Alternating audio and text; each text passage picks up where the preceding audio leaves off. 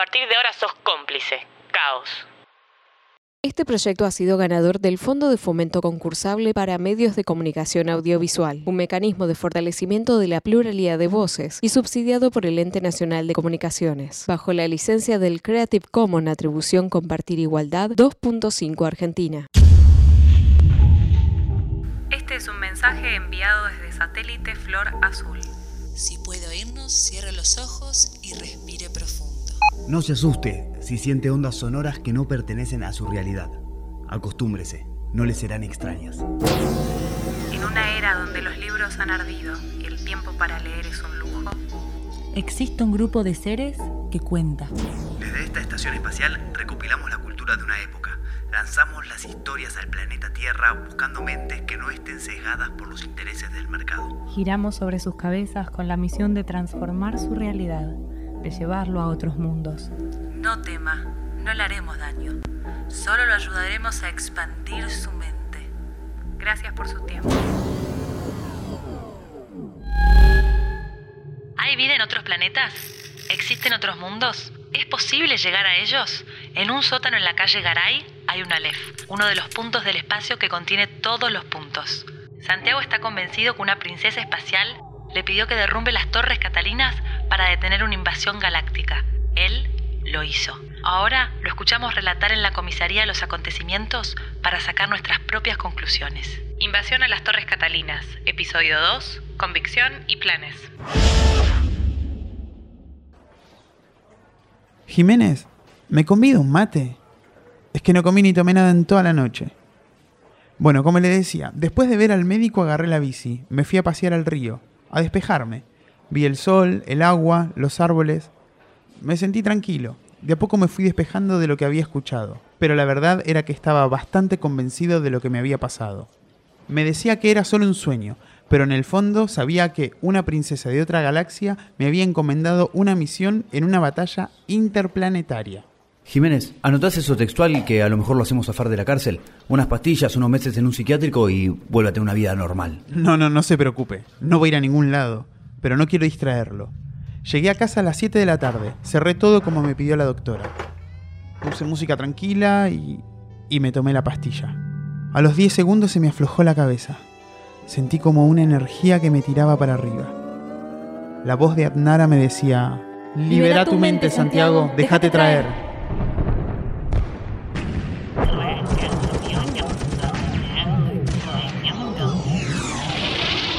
Rápido, Santiago. Para. Corramos atrás de la roca. ¿Adnara sos vos? Sí, pero no hay tiempo. Nos emboscaron. Esto es un desastre. Tenemos que volver al refugio. Escúchame, Santiago, no tenemos mucho tiempo. En el universo hay una guerra. Un planeta de una tecnología avanzada conocido como Bebop 32 decidió dominar el universo y lo viene consiguiendo. Hace alianzas con gente de su próximo planeta a invadir, lo conquista y a sus habitantes los obliga a unirse a sus ejércitos o morir. Los sobrevivientes de cada planeta nos unimos para enfrentarlos, tratando de adelantarnos a su próximo ataque. ¡Abajo! Que alguien le dé un arma al terrícola. Escúchame, el próximo planeta que van a atacar es el tuyo. Ellos se trasladan en unas bionaves que se guían por sonidos como faros interplanetarios. En nuestra última expedición descubrimos dónde está el faro de esta galaxia. En mi planeta. Claro, por eso sos el indicado para destruirlo. Si lo logramos, sus naves se perderán durante un tiempo y probablemente se rebelen de sus amos. No llegará a tu planeta y vamos a ganar tiempo de organizar un contraataque. Para, tengo mil preguntas. Bionaves. ¿Dónde está el transmisor? Nunca prendí fuego nada. Me estreso por ir a la facultad y vivir solo. Sos inteligente, valiente. Aunque no lo creas, tenés el conocimiento para esta misión. Pudimos contactarnos, así que tu alma es buena. Y debo ser sincera, no tenés mucho que perder. No me creo nada. Pero gracias. Me gustaría hablar horas con vos. Si esta misión sale bien, vamos a contraatacar y vamos a estar en una posición favorable para que estemos más distendidos. ¡Cuidado! Droide 25, dale a Santiago el geoindicador. Ahí vas a tener la ubicación del transmisor. Y cuando se apague la luz, es que lo destruiste. Ah, me dieron, Adnara. Tranquilo, solo te vas a despertar. Si sobrevivimos a este ataque, vamos a contactarte. Voy a contactarte.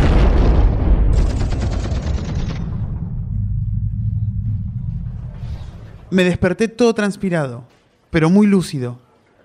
Era de día, casi las 11, había dormido un montón. Agarré el GPS y me puse a investigar. No fue de mucha ayuda, solo me dijo que el transmisor estaba en Alem y Córdoba, a mucha altura. Paso por ahí cuando vuelvo de la Facu, así que conozco. Tenían que ser las Torres Catalinas. Es el único edificio alto de ahí y lo conozco porque mi profe de Estructuras 2 trabajó en la construcción de las obras y siempre hablaba de ellas. Decidí activar. Me pegué una ducha, agarré la bici, el morral y salí para allá. Algo que decía el GPS es que todo el sistema de cañerías de electricidad y gas de las torres servían como resonadores que potenciaban la distancia de la onda que disparaba la antena. Había que tirar las torres abajo, no alcanzaba con romper las antenas. Llegué, me vi en el vidrio, daba cadete. Buenas, vengo a traer un paquete para... Mirá los nombres de las oficinas. Busqué el piso más alto con nombre de alguna persona. para el señor Alan Caputo. Presta atención, Santiago. Cualquier cosa te puede dar una pista. Y pensá una excusa porque no tenés paquete. No, te digo que por suerte no me toca más a la noche. Ese Norberto está loco, loco. Anoche se vino con un barbijo, ¿podés creer? Diciendo que la química de acá y qué sé yo. Ay, la seguridad de la noche. Acá Juan siempre me cuenta las cosas que hace. Está loco en serio. No sé si loco, loco, pero es raro. Parece inteligente, ¿eh? Yo no entiendo lo que dice, lee mucho, pero sí parece loco por lo menos, changa. O un poco, te digo, me da miedo. El señor Caputo no se encuentra, pero puede dejarle... Raquel, ¿viste al pibe que estaba acá? Ya tenía un socio, solo tenía que volver a la noche y buscar un loco con un barbijo. Esta canción de R.E.M. habla de un hombre que trabaja de noche y sueña despierto, y ve las peleas de dos mundos, el del oso y el del toro. Cualquier semejanza con Norberto Gutiérrez corre por su propia imaginación. Receiving department, 3 a.m. Staff cuts have socked up the overage. Directives are posted, no callbacks, complaints. Everywhere is calm. Hong Kong is present, Taipei awakes all talk of circadian rhythm. I see today with the newsprint gray, my night is color.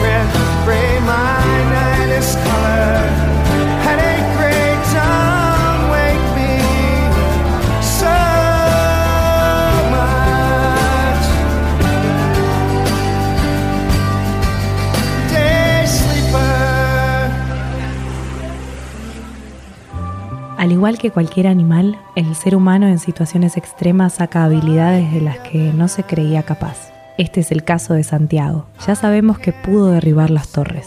Ahora, ¿estaba en peligro? ¿O su mente es tan poderosa como para crear todo un mundo imaginario? ¿Está salvando el mundo? ¿O solamente soñando despierto?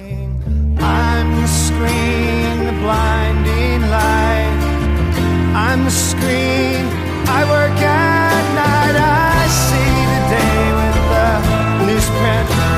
my night is colored had a great time.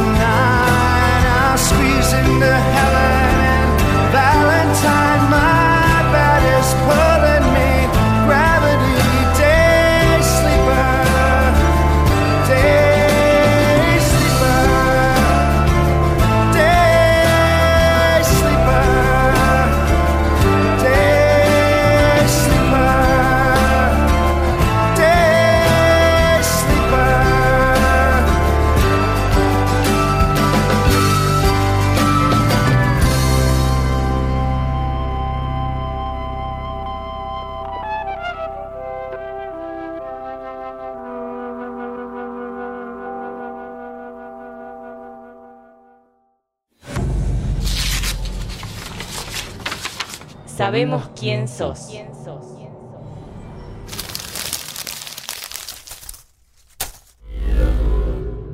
En 1922 nació Marco de Nevi. Fue al Colegio Nacional Buenos Aires, al igual que el premio Nobel Bernardo Hussein o el ministro de Economía Axel Kisilov. Después de egresarse, estudió Derecho y trabajó como abogado. Recién a los 30 años publica su primera obra, que casualmente es la más conocida y que todos y todas tuvieron que leer en la escuela, Rosaura a las 10. De Nevi, cuando escribe parece que juega, tensa la verosimilitud de los personajes al máximo, pero también busca reglas de juego para generar cambios en la escritura. El modo de narrar va variando según sus novelas. Por ejemplo, su novela Los asesinos de los días de fiesta está escrita toda en primera persona del plural, nosotros. Aquí, un fragmento de la misma. ¿Por qué no es un desván? Es una capilla, el camarín de una santa. Está calzado sobre el pabellón de la glorieta y repite su misma forma de octógono. Desde el exterior no se ve que sobresalga ningún volumen. La casa tiene un cornizamento que disimula los desniveles de la techadumbre. En esa capilla hay un gran lecho, o más bien un túmulo, con cuatro columnas espiraladas y un cobertor de raso granate. Sobre el lecho está ella. Está vestida, alajada y maquillada. A sus pies un perro blanquísimo, echado sobre las patas. Vuelve hacia la mujer su fina testuz de animal mitológico y parece custodiarla. Por el techo despunta un día mortecino, la tenue luminosidad del amanecer. El silencio es impresionante. Y el olor a sustancias químicas aquí se adensa, mixturado con perfumes en descomposición. Durante un rato contemplamos desde el hueco de la puerta ese cuadro de un mundo sobrenatural, esa visión escapada de los libros escatológicos de Claudio Aquiles Lalane. Después, la escena nos trajo un recuerdo, vago e inacible, de una antigua ceremonia un rito fúnebre cuyo significado alguna vez habíamos conocido y luego olvidado, y en el que el perro es un exorcismo contra el demonio. Por un momento estuvimos al borde de las lágrimas o de caer de rodillas. Un mismo escalofrío, una corriente eléctrica nos atravesaba a los seis y nos paralizaba la voluntad. De golpe nos sentíamos como asomados al más allá y al fin, iluminada la primera, nos sobrepusimos a la turbación y al terror. Nos acercamos al túmulo y miramos a la mujer bien de cerca. Toda ella fulgura como la imagen de una virgen napolitana. Y esa virgen se sonríe, le sonríe a los devotos que la contemplan después de haber ofrendado las alhajas y les promete el paraíso. La sonrisa de Nuestra Señora es como un guiño, un santo y seña, el gesto en clave que a quien sepa descifrarlo dice, ¿Has comprendido? La muerte no existe. ¿Has comprendido? La muerte no existe.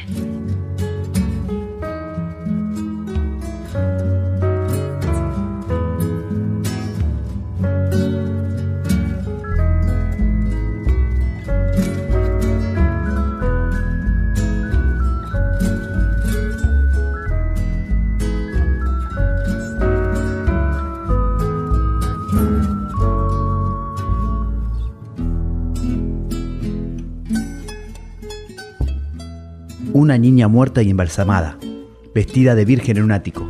¿Es una tragedia? ¿Es arte? ¿Es una ceremonia pagana? Virgen de los Muertitos, de Iorio y el señor Flavio. Virgen de los Muertitos, vela por nuestro hijito, que el mar lo toque despacito, que lo quiera la montaña como lo quise yo.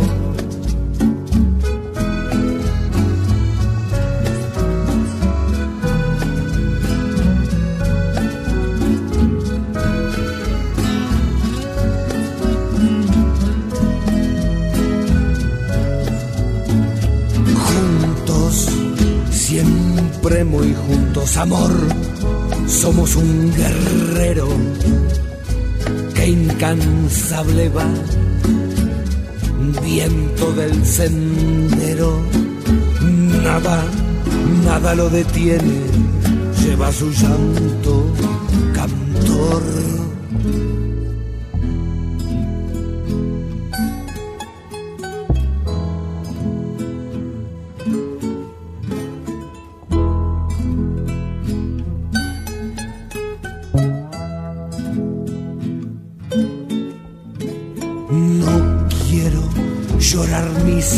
Penas, solo quiero mirar lejos.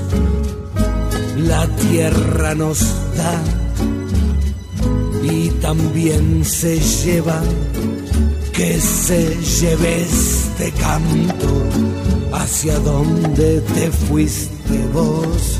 Ay, Virgen de los muertitos, vela por nuestro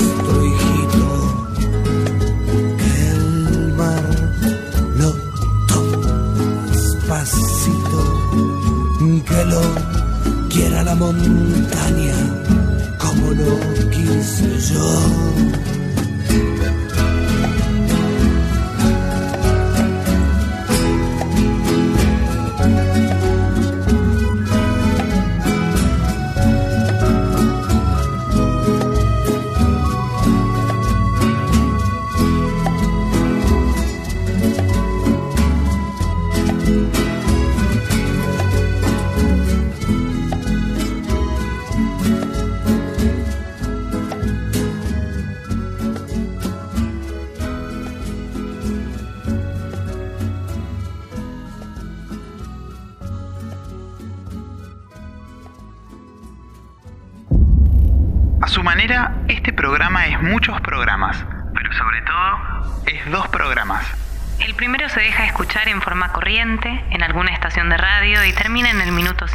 56, en el cual aparece la voz de un locutor y un jingle que equivale a la palabra fin.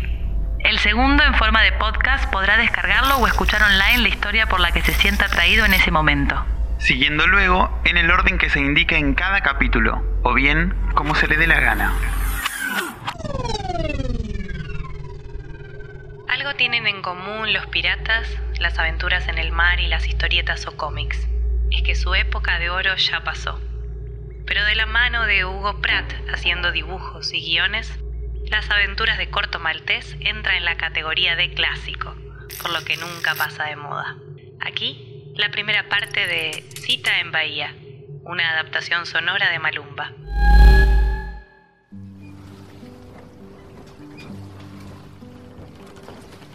Agitadas aventuras han pasado desde que estoy de capitán de la Dreaming Boy, la yola del joven Tristán Van Damme. Actualmente navegamos hacia San Salvador de Bahía. El muchacho inglés posee documentos misteriosos dejados por su padre que unidos a los que están en poder de su extraña hermanastra brasileña servirán para aclarar ciertos misterios. Ah, por cierto, soy el capitán Corto Maltés. Tristán, llevas un tiempo muy silencioso.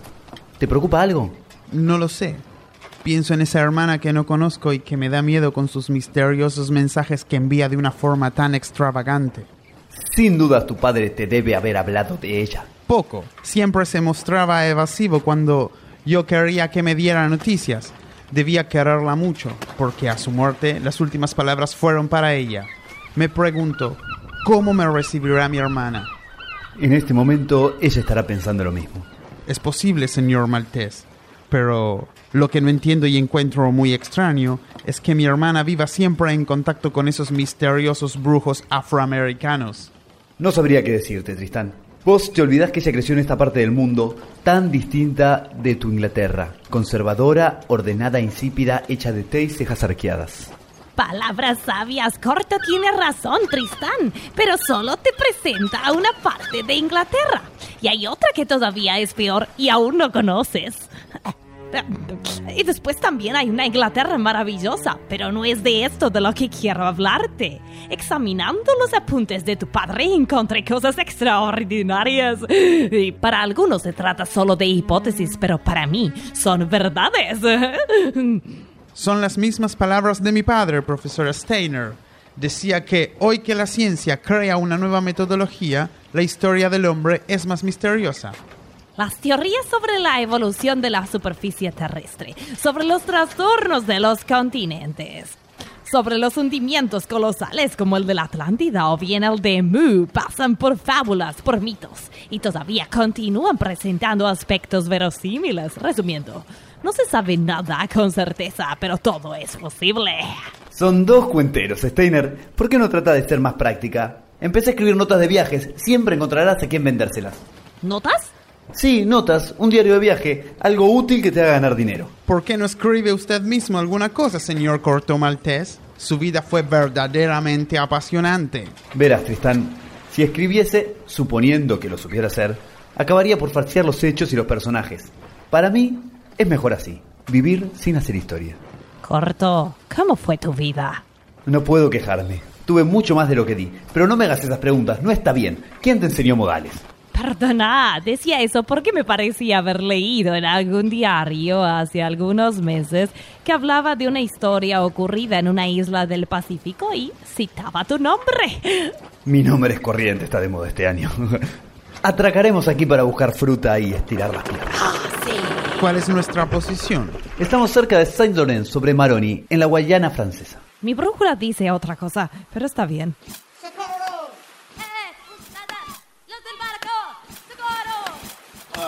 ¡Valor! ¡Allá voy! Ustedes, cúbranme con los fusiles. Debo tener cuidado, para que no me dé también a mí una flecha. Tarde. Pobre infeliz. Está muerto. Eh, marinero, no dispare, no dispare. Los indios tienen razón. Frufru mató a dos chicas de la tribu. ¿Quién es Frufru y quién sos vos? Llámame Cayena. Soy un evadido de la cárcel. Ayudo a mis antiguos compañeros a evadirse de la Guayana francesa. Esperaba a dos amigos holandeses que tenían que haberme ayudado una vez que llegara a Paramaribo.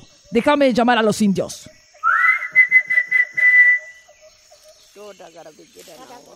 Son muchachos valientes.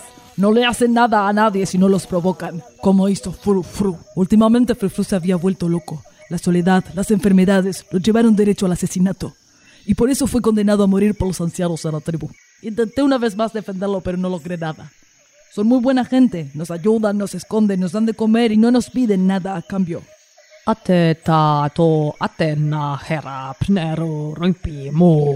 Un momento, la jefa dice que uno de ustedes debe saber.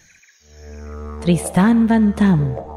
En el fuego se encuentran los mensajes de aquellos que vivieron antes que nuestra luna. Lunas hemos tenido tres. Dos fueron comidas por la tierra. Aquella que vemos es la tercera. El muchacho está unido a la segunda luna.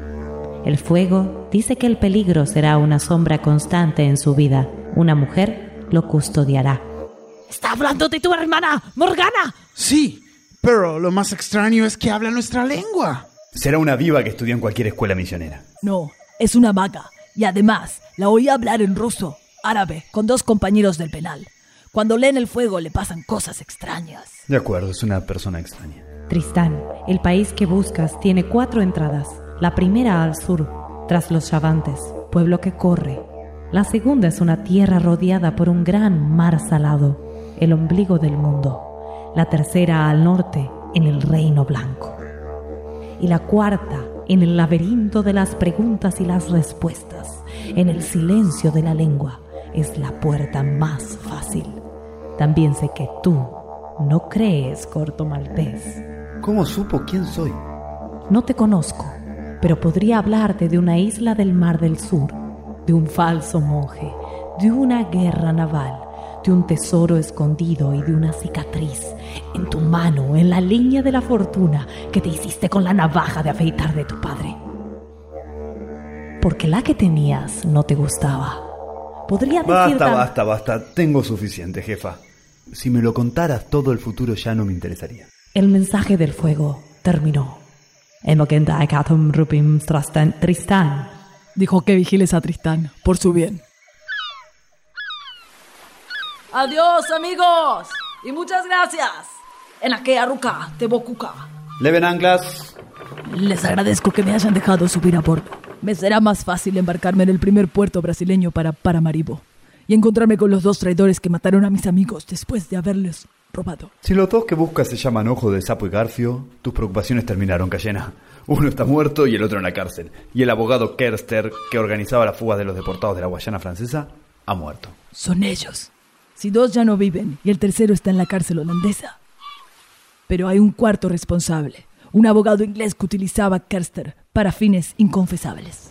Ese hombre tiene una red de negocios sucios que va desde Jamaica hasta Buenos Aires. Una especie de la mano negra en las colonias inglesas de las Indias Occidentales. Está tratando de matar a Tristán, el muchacho que viene conmigo, y seguramente mató a su padre. Una historia de herencias e intereses. Ahora justamente vamos a Bahía donde vive la hermanastra de Tristán que tiene documentos para él. Me da la sensación de que en esta ciudad ocurrirá algo importante. ¡Ah, ¡Increíble! Me parece estar en un club en el que se conocen todos.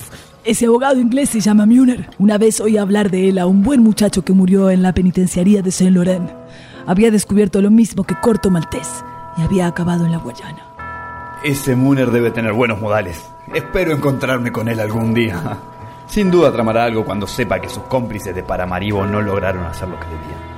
Habrá otros también en Bahía. A propósito, ¿cuándo llegamos? Si todo sigue así, creo que en unos 12 días.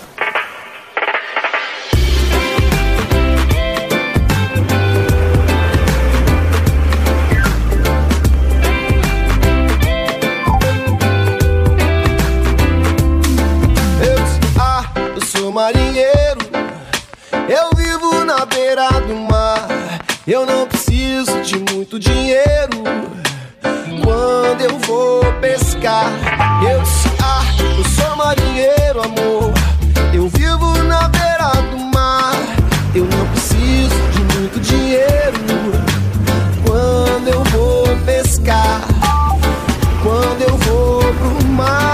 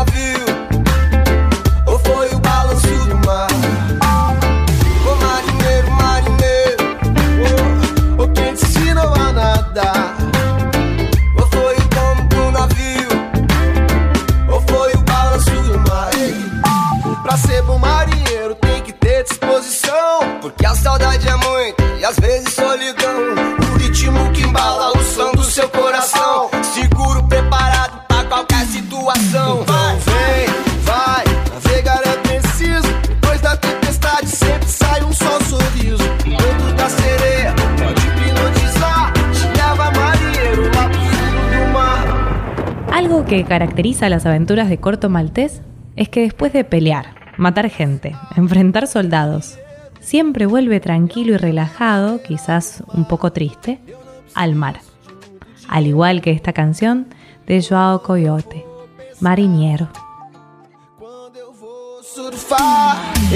ah, marinheiro.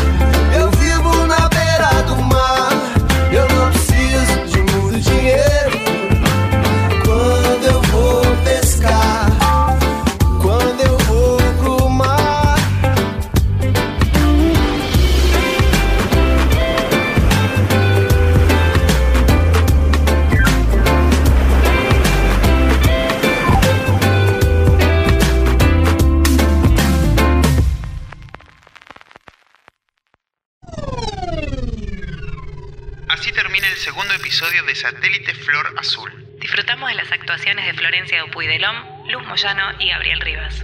La dirección, guiones y adaptación están a cargo de Arsenio Lupin. La edición corre por cuenta de Tute Servidio.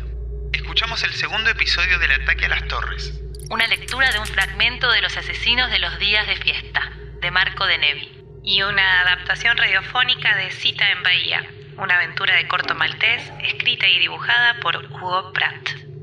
Es una producción de Malumba.